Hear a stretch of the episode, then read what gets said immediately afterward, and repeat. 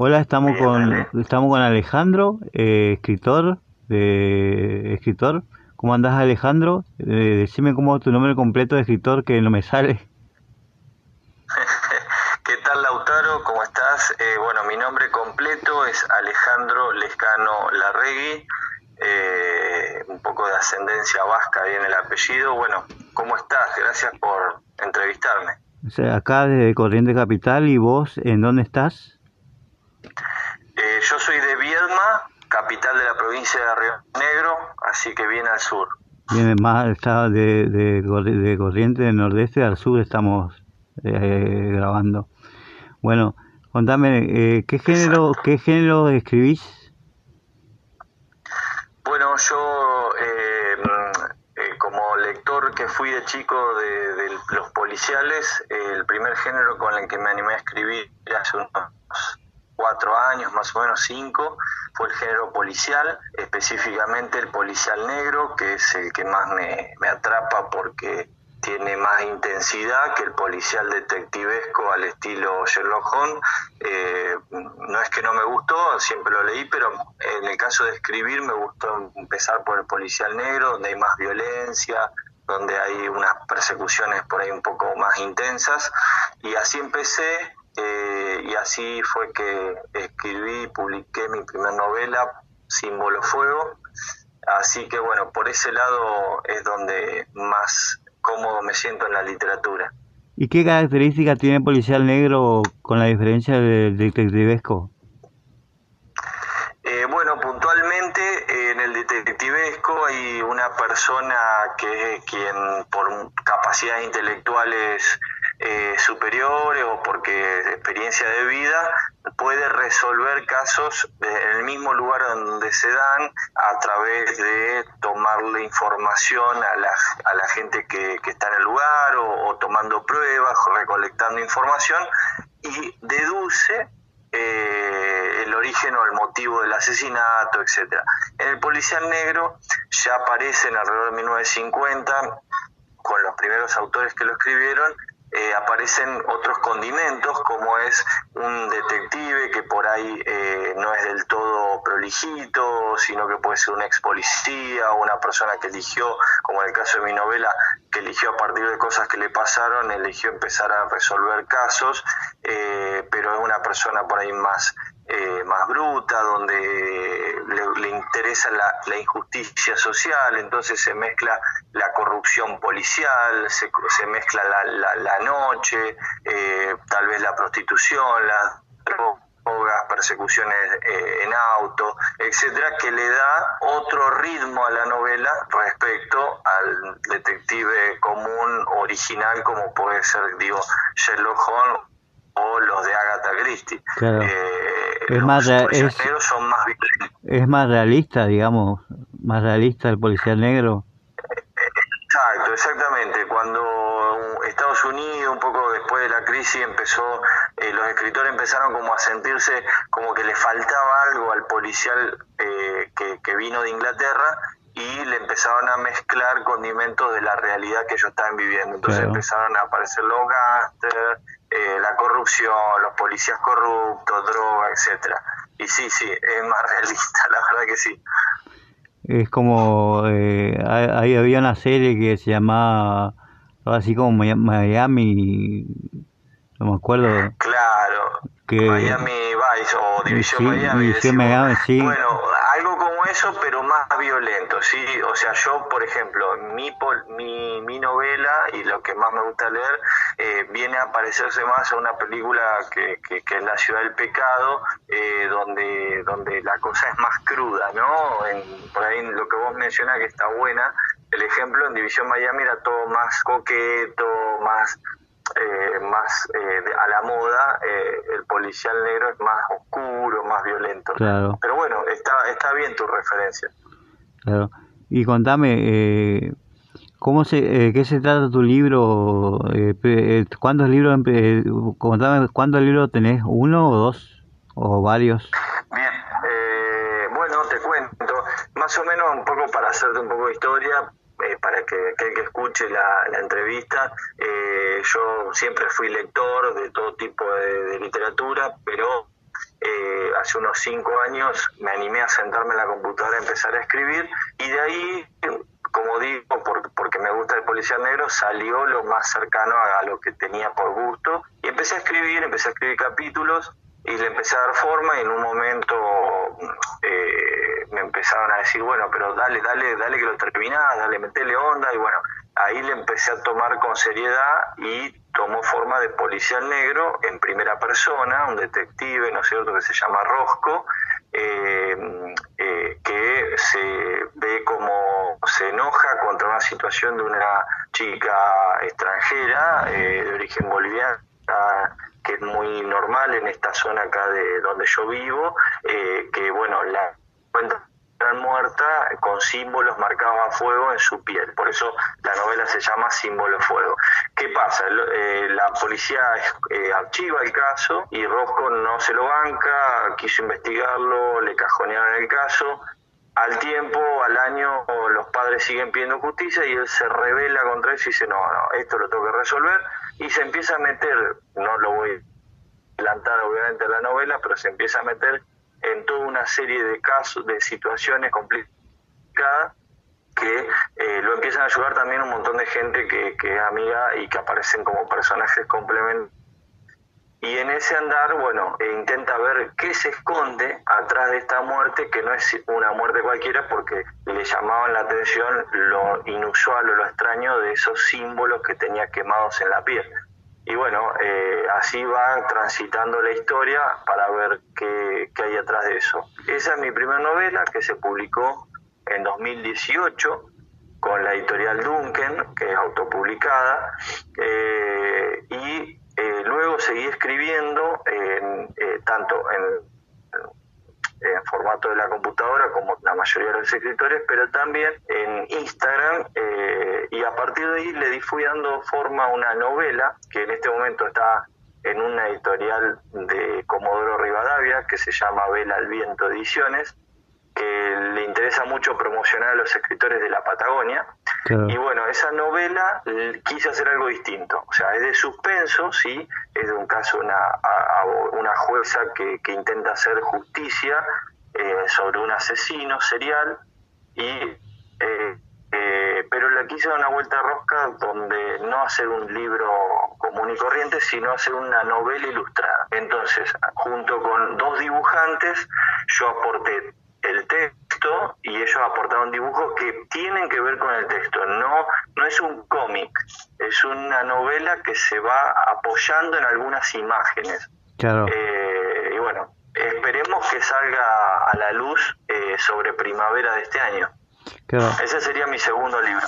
Claro. Eh, ¿Cuál es la diferencia entre un cómic y una novela ilustrada? Que la imagen se va apoyando, se apoya sobre la novela, ¿esa sería la diferencia? Claro, claro, claro. La novela ilustrada, eh, eh, en realidad, en el 99% del mercado está hecha para chicos. Una va a una librería y agarra y está lleno de libros copadísimos con tapas duras o super donde uno ve texto en el medio de imágenes o en una imagen, en una en un lado de la hoja hay un texto y en el otro lado una imagen colorida, súper linda para los chicos. Claro. Eh, cómic, el cómic no, son dibujos con globitos, con, con, con frases y se va desarrollando la historia.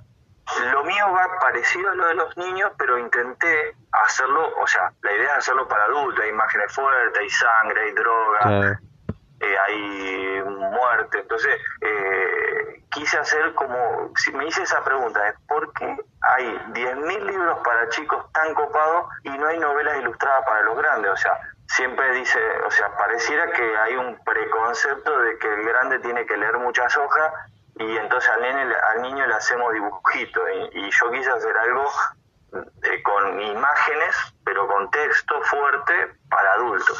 Esa fue la idea. O sea, está innovando en ese sentido, en ese, en ese campo, porque no hay casi eso. Te diría que no hay casi nada. Eh, hay en el mundo, sí. Eh, hay un, ejemplo, eh, hay, hay un dibujante francés que es un capo que la rompe toda, que se llama Benjamín Lacombe, sí. No, no se pronuncia así, pero se escribe Benjamín Lacombe que la, la tiene recontra clara y es un ilustrador de, de, historias o de novelas o de cuentos y hace esto que te estoy contando de mitad y mitad, de texto con imagen.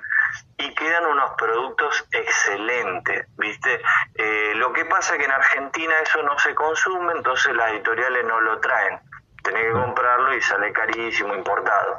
Eh, y no sé cuál será el motivo por el cual el argentino no lo elige, yo creo que por ahí es porque hay que educar al lector para que se anime. Y bueno, nada, una apuesta y ojalá me salga bien. Y bueno, eh, vos de alguna forma sos precursor para estar educando al lector en ese género, en la novela ilustrada. sea. en, la Patagonia. después me, después sacaste una foto y me, me, mostrás el libro con la foto. Sí, sí, sí, yo estoy, te digo la verdad que me come la ansiedad. A todos los autores le pasa lo mismo. Una vez que entrega su producto, su manuscrito en una editorial, hasta que te llega el libro impreso, es una ansiedad total y bueno, estoy en ese momento de, de ver cuándo llegue eh, viste que bueno lo, que se llama la prueba de galera que la editorial te va como mandando preliminares para que digan y esto no me gustó corregilo esto no quedó bien eh, y bueno eh, ahí estoy esperando eso viste para, para ver cómo les va a quedar así que cuando lo tenga comparaciones eh, bueno veremos si es la idea claro ¿Y cómo se te ocurrió hacer ese género, lanzarte en ese género? ¿Por algo en especial? Hola, ¿se escucha bien? Sí, sí se escucha, por ahí cortado, se cortaba. Eh, mira, ah, ta, ta, eh, mira, el género, eh, lo primero porque me gusta eh, los contrastes de colores, imágenes blanco, negro, rojo, viste, que tiene mucho que ver con el policial, pero básicamente porque me encanta muchísimo el cómic eh, tengo amigos dibujantes eh, y me encanta comprar y leer cómics y lo que yo considero es que el cómic, lo he leído de chiquito, eh, siempre fue como medio mirado de costado por la literatura, ¿viste? O sea, es como que para la literatura en general es un género menor porque lo reconocen más al que escribe un libro y el que hace cómic es como que es un loquito que dibuja y no mucho más. Y la verdad es que todos hemos crecido leyendo gracias a los cómics eh, y, yo quise un poco como rendirle homenaje buscando un producto que no sea un cómic, porque hay que hacer un cómic, la verdad que yo hay que guionar un cómic, ¿viste? es, difícil, es difícil hacer un cómic. No es lo mismo que un libro. Sí, es difícil. Totalmente, totalmente. Eh, vos tenés que encontrar la forma de redactar la historia en pedacitos chiquitos, eh, cómo explicarle al dibujante las emociones que vos tenés que transmitir, ¿no? O sea, eh, digo, es todo un oficio que debe ser tan difícil como aquel que escribe teatro eh, o poesía, es decir, cada estilo evidentemente tiene, un, tiene una forma de, llevarse a cabo para que quede bien, por supuesto. así que bueno, veremos. ¿Y cuál, y, cuál fue la forma que empleaste para hacer esta novela ilustrada? ¿Tuviste alguna forma o, solamente te surgió? Y un poco eh, uno, eh, lo que hice primero fue escribir el texto eh, eh, y traté de escribirlo no tan descriptivo como cuando se suele escribir una novela o un cuento, es decir, eh, traté de, de, concentrar la literatura en frases cortas, eh, pero que diga lo que quería expresar a lo largo de la historia, ¿sí? Eh, mucho me sirvió el ida y vuelta con, te decía, con mis lectores de Instagram, porque un poco me iban marcando, a ver, si yo iba generando el suspenso, en frases cortas, viste que Instagram te permite cosas chicas, claro, no, sí, podés sí, poner 50 hojas. O sea, el, el, eh, lector de Instagram me iba marcando el ritmo. Claro, o sea, ponerlo en Instagram te ayudó mucho. Muchísimo, muchísimo muchísimo, porque vos es poesía, yo no escribo poesía, por ahí lo hago nomás cada tanto, pero para mí, porque creo que no, no, todavía no le encontré la forma, ¿viste? No es lo mío. Pero sí encontré la forma de escribir narrativa en forma condensada, en forma concentrada, eh, a través de Instagram. Y eso me ayudó para eh, darle forma a una novela y después con amigos dibujantes nos sentamos y le digo, mira, a mí me gustaría que lo, este texto esté acompañado de esta imagen. Y bueno, el que dibuja bien, como los amigos estos míos que, están en el libro, que son dos, eh, me sacaron la ficha al toque y, viste, cuando vos le tirás una idea a un dibujante que es bueno, enseguida te hace un boquejo y dice, vos querés algo así, sí, listo, fenómeno. Entonces fuimos buscando la imagen en cada texto. O sea, yo le decía, quiero que represente esto, ponele eh, una copa rompiéndose, bueno, y los locos lograban el efecto, ¿me entendés? O quiero que acá haya una situación de discusión, y bueno, que tenía que ver con lo que va en la otra hoja, que, se redacta una situación de, de tensión entre dos o tres personas, ¿entendés?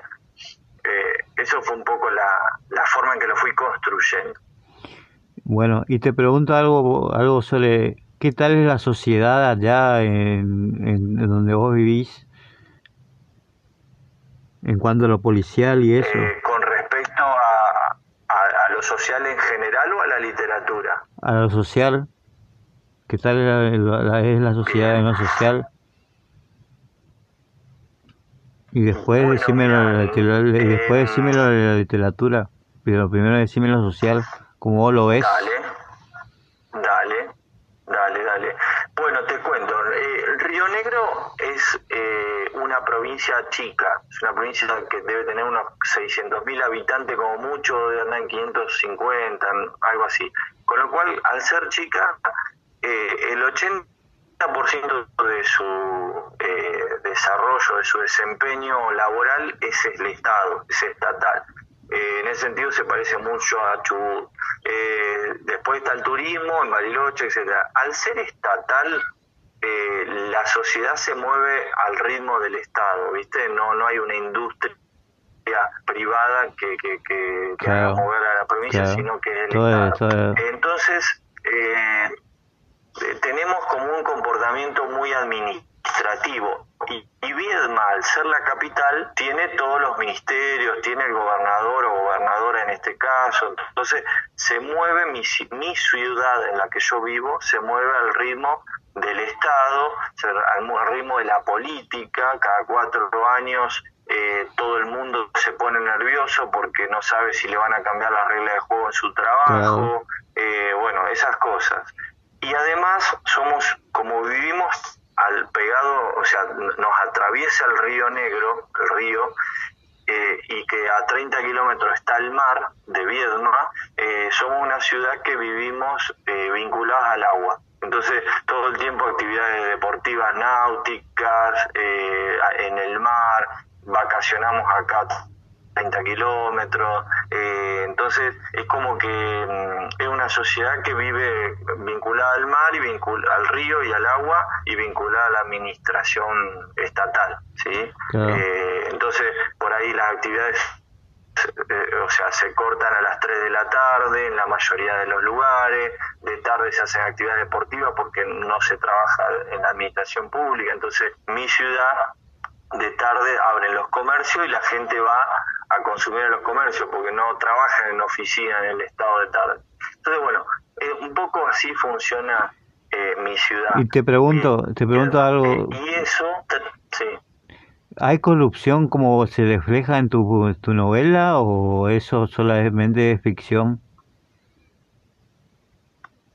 Y mira, yo, como en todo nuestro país hay corrupción, eh, gracias a Dios venimos bastante tranqui, no, no ha sucedido nada, pero uno eh, como que eh, inevitablemente tiene la realidad del país en general y del lugar en particular y aunque como en toda ficción le agregamos los escritores un poquito de, de, intensidad para que sea divertida la lectura, pero bueno, eh, algo, algo de la realidad siempre está en la, en la escritura. Claro, claro. Pero bueno, eh, eh, y en la literatura, que vos me preguntabas, Lautaro, respecto a cómo es acá en mi zona, se da una particularidad. Vos sabés que en la provincia de Río Negro la mayoría de los escritores eligen la poesía. O sea, ah. una, una provincia poeta. Claro. Y yo me río mucho con mis amigos escritores, como David González, eh, que, me lo ha, te, ha presentado a, mí. Eh, siempre le digo, ¿no? Como eh, yo que soy de la narrativa, ¿no? De la prosa, del cuento, de la novela y no de la poesía, es que en, forma humorística los estoy combatiendo armando mi propio gremio de, narradores, eh, porque somos muy pocos. Claro, ¿Vos, vos hiciste algún taller, hacer algún taller o tener algún taller propio vos tuyo? No, no, yo no, no tengo, no tengo mío, porque siento que no me da la cara todavía para hacerlo.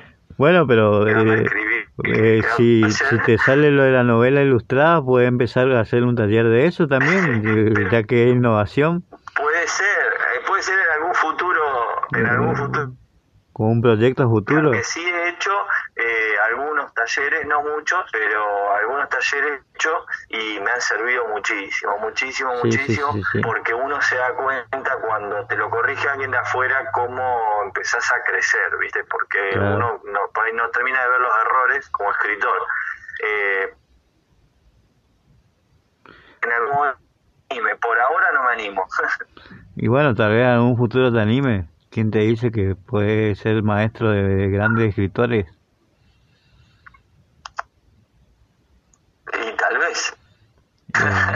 Uno nunca sabe eso. Uno nunca sabe eso. Es una provincia chica, así que no se sabe eso. Pero por ahora, exacto, por ahora como que con la escritura eh, eh, voy muy muy bien, me siento bien. Uno, soy nuevo, porque hay gente acá en Viedma de, mi edad que escribe hace más de 20 años y, yo eh, ya tengo 42 y recién arranqué hace 5, como te digo, y bueno, de a poquito voy dándome cuenta de mis errores, las cosas, por dónde va. Sobre todo estoy en la búsqueda de, mi voz literaria que me represente, ¿no? O sea, mi estilo. ¿Cuál es mi estilo? No copiar a otros. ¿Por dónde va lo mío? Bueno, voy en ese camino y prefiero primero encontrar mi camino y después ver cómo puedo ayudar a otros y está muy bueno que use la tecnología como el Instagram, porque muy pocos escritores eh, saben utilizar el Instagram para, para llegar a los lectores y eso, eso está muy bueno. Bueno, si me das un ratito te cuento una anécdota de cómo llegué al Instagram. Sí, eh, eso te estaba por preguntar. Si te ¿Sí? ¿Contá? Bueno, vos sabés que un día... Eh, veo, veo que yo no, no manejaba Instagram, estoy hablando hace ya como, no sé, tres, cuatro años, tenía, sí, capaz que tres. Eh, largo el primer libro y empiezo a, listo, una vez que largué el primer libro, empiezo como a ver que, que quería hacer otra cosa. Y me dice, mira, Instagram, no sé qué, pum, pum, y una amiga me dice, mira, Instagram es para fotos, para mostrar cosas, etcétera, pero algunos locos que yo sigo, me dice una amiga, eh, como que ponen frases poéticas bueno, miro los perfiles y como a mí la poesía mucho no me, eh, no me va, entonces digo, puta, no, no es lo que quiero. Entonces eh, empecé a escribir eh, cuentos cortos que lo iba entregando, me hice un perfil todo y, y sí, es un perfil netamente de literatura. No, no pongo fotos mías, no sé, pescando o no es de literatura. Entonces pongo lo que leo, con mi reseña de libros que leo, como para si alguien me interesa, pero me puse a escribir. Entonces digo, bueno, voy a escribir, como a mí me gustan los cuentos o las novelas, voy a escribir cositas cortas y todos los días, para que la gente se enganche y espere a ver qué pasa mañana y qué pasa el otro día y al otro día hasta un final. Y, y suspenso, idea era ver si a la gente yo le generaba suspenso día tras día. Y la verdad que empezó a reprender, ¿viste? Y, la gente que me seguía, uy, qué guacho, no, no me dejes acá, contame qué pasa mañana. Y bueno, y así fui subiendo eh, historias que empezaban y terminaban capaz que, no sé, al mes, ¿me entendés? O sea, te obligaba a seguirme durante un mes eh, a ver qué pasaba. No eran frases sueltas.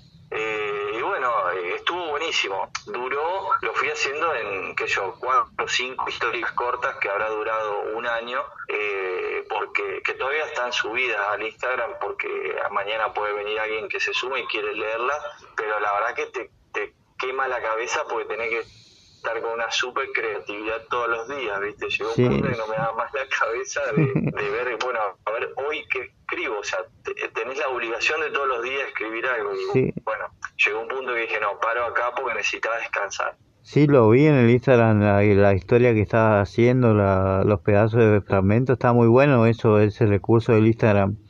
Te felicito.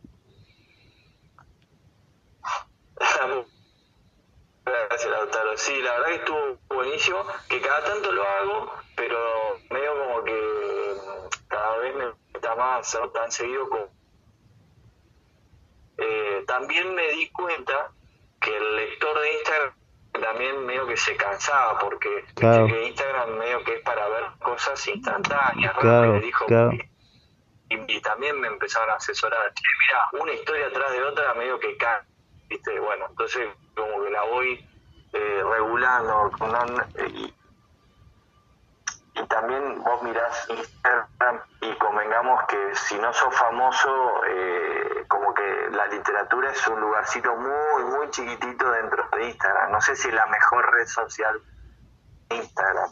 Eh, no, pero innova, innova, innovaste en Instagram, así que muy pocos escritores. Hay escritores que que, que promocionan en Instagram, pero así como vos, como vi yo, como de tu manera que vos promocionaste, no nunca vi. Eh, sí, por eso, por eso me pareció copada y creo que a la gente le, le, gustó, pero bueno, eh, también el alcance eh, tiene limitaciones. Y en invierno del año pasado, viste que nos encerraron por la cuarentena, sí, sí, acá hace una rosca, un frío hace en Viedma que ni te cuento. Entonces, como estábamos todo el mundo en Viedma que, y Patagones, porque nosotros vivimos del otro lado del río, está la ciudad de Carmen de Patagones, eh, que es más o menos, somos todos en la misma ciudad casi, eh, se me ocurrió entrevistar escritores Claro, claro, sí, sí, me, me, dijiste que vos entre, que entrevistaste escritores también, ¿y qué tal eso? Bueno, vos sabés que estuvo buenísimo, porque como estábamos encerrados, los domingos eran un embole, y entonces yo le empecé a, armar promociones de, bueno, entrevisto a tal que escribe poesía, vení, copate. Se empezó a sumar gente en los vivos, porque lo hacía en vivo. Claro. una serie de preguntas y lo hacía en vivo. Era, era otra forma de estar cerca de la literatura que no sea solo escribir, escribir, escribir. Y al escritor que entrevistaba le servía para promocionarse eh, su último libro, o qué estaba haciendo, o qué le gustaba. Y a la gente que no escribe le encanta eso porque conoce al escritor o escritora desde otro lugar, no solamente cuando lee sus libros. Y estuvo re bueno, debo haber hecho, no sé, como tres entrevistas y hasta que llegó la primavera y como es y bueno nada ya la gente eh, no quería quedarse en casa quería salir a, pasear así que corté por, por el año pasado. Sí no lo que pasa es que yo no puedo este, tengo un problema con Facebook por eso no puedo transmitir por Facebook. Eh, dos, dos personas no puedo transmitir por Facebook porque yo, yo, yo te digo yo no tengo computadora estoy manejándome con una tablet y con, con un celular Así que es ameno lo que estoy haciendo. pues, claro, pero buenísimo. Hay que, tenés que meterle, porque está buenísimo que entre los autores y la gente como vos que le gusta promocionar la literatura, eh, sigamos en contacto y bueno, le busquemos la vuelta para estar en las redes, ¿no? Eh, sí, sí. Eligen las redes o la, mostrar otras cosas. Sí, yo lo que promociono mucho son a, los escritores, o sea, si son famosos o no famosos, a mí lo que me importa es que escriban. Eh, O sea, no me, no, me, no me interesa si publicaron o no publicaron. Como yo le contaba a una escritora ayer, eh, había un grupo de, de, de, Facebook que dice que iba a armar un grupo de Facebook para la, gente que publicó. Pero hay, hay gente que todavía no publicó y que escribe muy bien. Y que sin embargo... Yo eh, estaba hablando de un escritor que es Carlos Plado, que él dijo que le, costó muchos años en publicar su libro. Entonces, y era, es un excelente escritor. Entonces, eh, ¿qué pasa con la gente que todavía no publica un libro o que, o que las editoriales son muy selectivas o que no puede pagar una editorial? Y bueno, eh, en eso, eh, ahí es donde ser sumamente importante el trabajo que está haciendo vos, porque las editoriales, como vos bien decís, a mí me ha pasado y me sigue pasando, y le ha pasado a todo el mundo, eh, tienen como una línea editorial y a veces uno no, no encaja, entonces no, no, no, no entras y no entras en una, no entras en otra, publican a su gente cercana, o, bueno, qué sé yo, viste, el, mundo por ahí editorial eh, va, va para un lado y hoy, no sé, por ejemplo el mío, ¿no? Escribo policial y la gente le encanta el policial, pero las editoriales no. Entonces, como que voy en contramano, pero bueno, es lo que a mí me gusta. Sí, eh, claro. Eh, ¿Qué sé yo? No, yo en mi Facebook, en mi Facebook publico a todos los, los eh, escritores que quieran publicar, le, le publico y le, promociono así. Y también tenemos una publicación vía hacemos con lo, eh, recolectamos poemas con algunos escritores y hacemos publicación por PDF y, y, lo, y lo subimos a, las redes sociales. Eh, claro que gratis porque... Gratis porque no, no, por, ahora no, no podemos cobrar eso porque recién estamos saliendo, pero eh, hacemos eso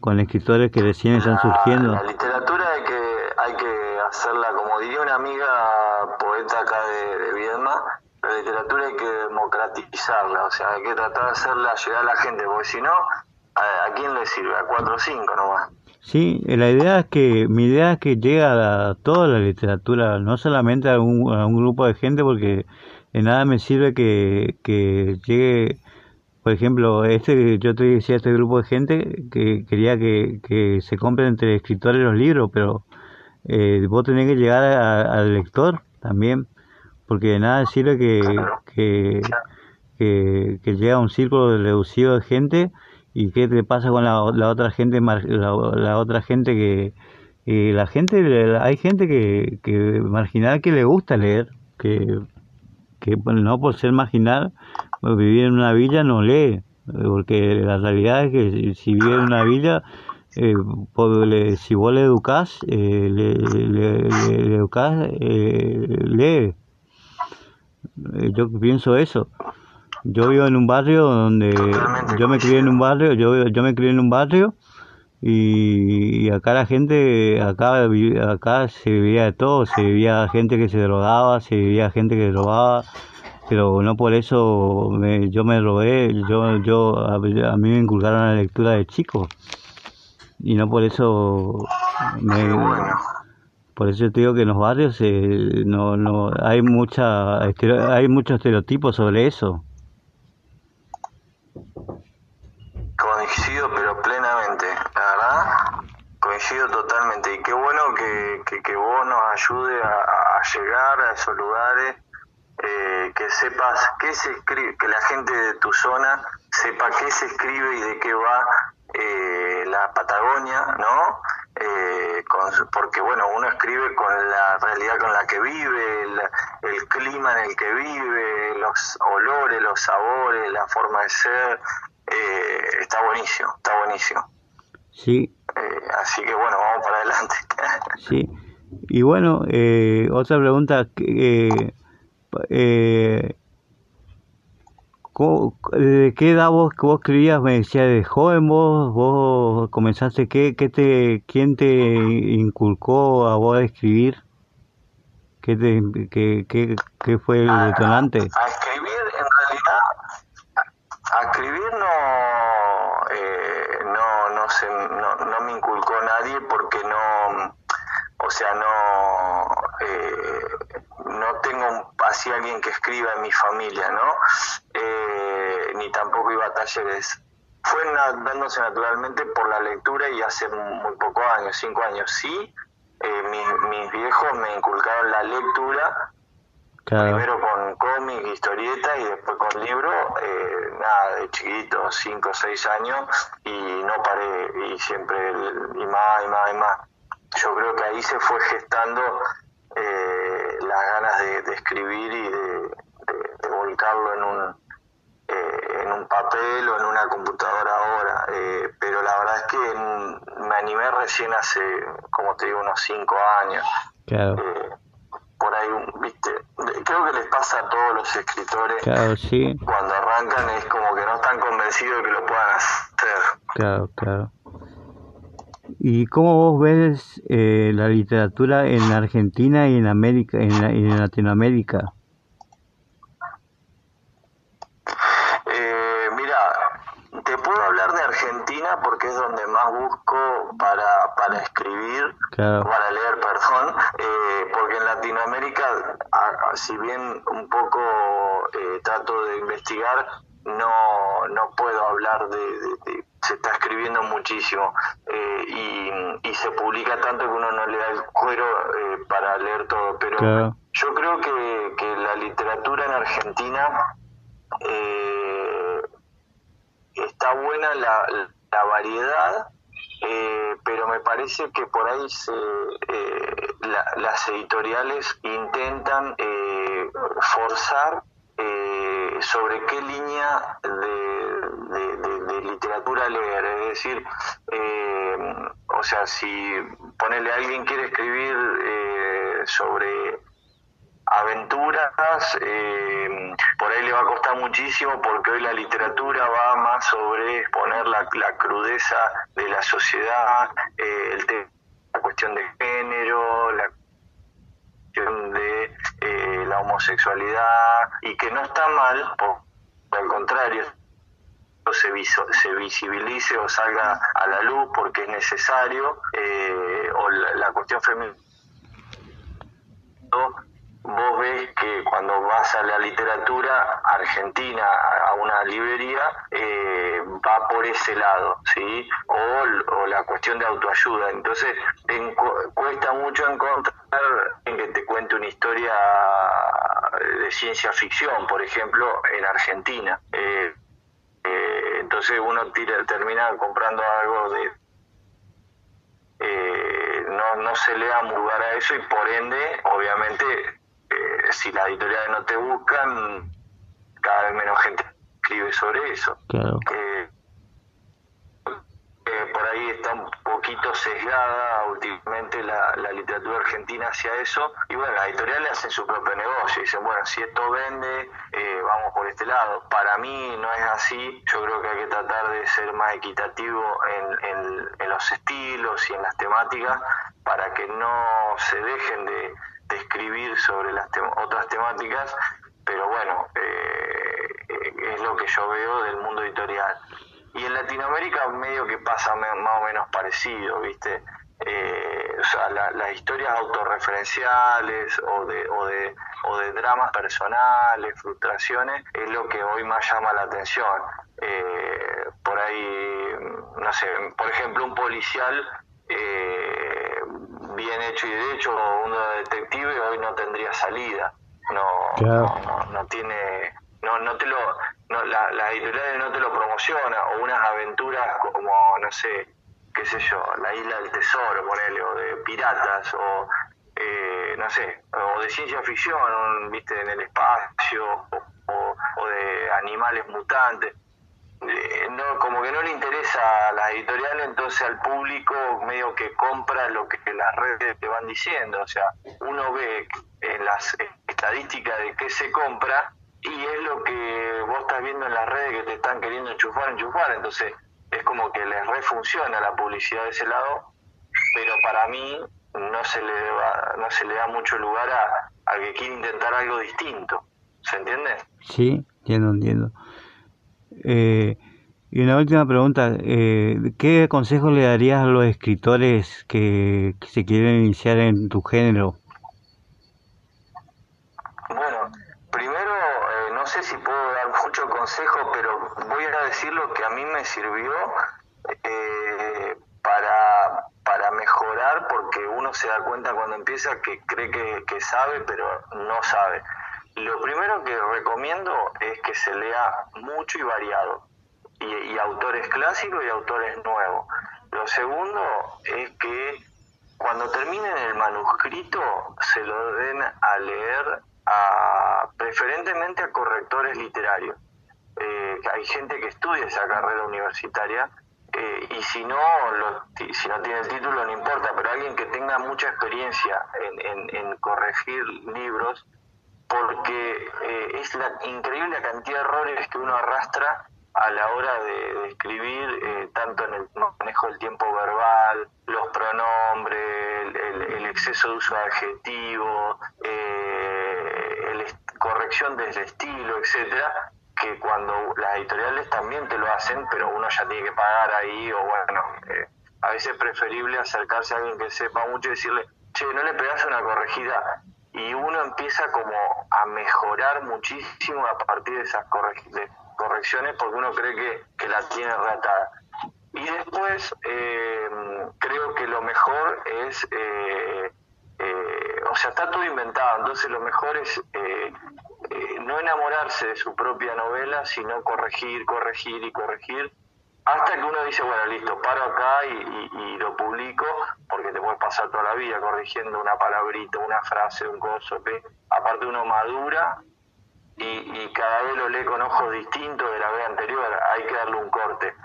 Pero no hay, pero primero hay que escribir toda la idea, eh, viste, aunque quede, aunque esté desordenado y feo, y después sentarse a corregir, pero no hay que, no hay que corregir a cada hoja, porque si no no salís nunca del, del primer renglón.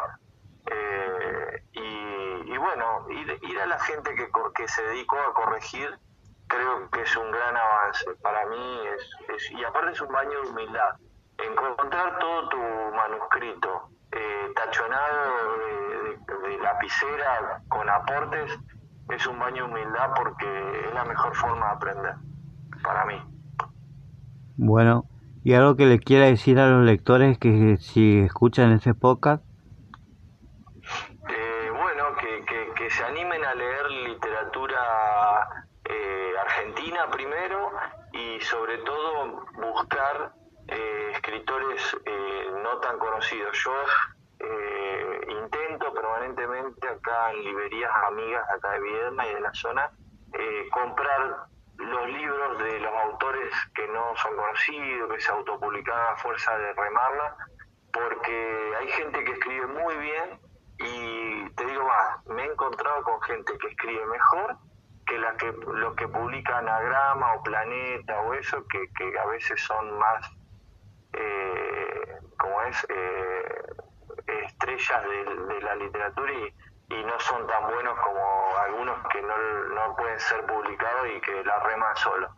Animarse a comprarle al, al, al escritor local o de la provincia o de la zona o a buscar a desconocidos porque hay muy buena literatura en, en este país. Bueno, te agradezco por la entrevista, Alejandro, y que has invitado para, para, para después leer algo, algo, algún, algo de tu novela. Genial, Lautaro, muchas gracias a vos, gracias por, mirar mirá los kilómetros que nos separan y igual nos hemos conectado gracias a la literatura. Sí.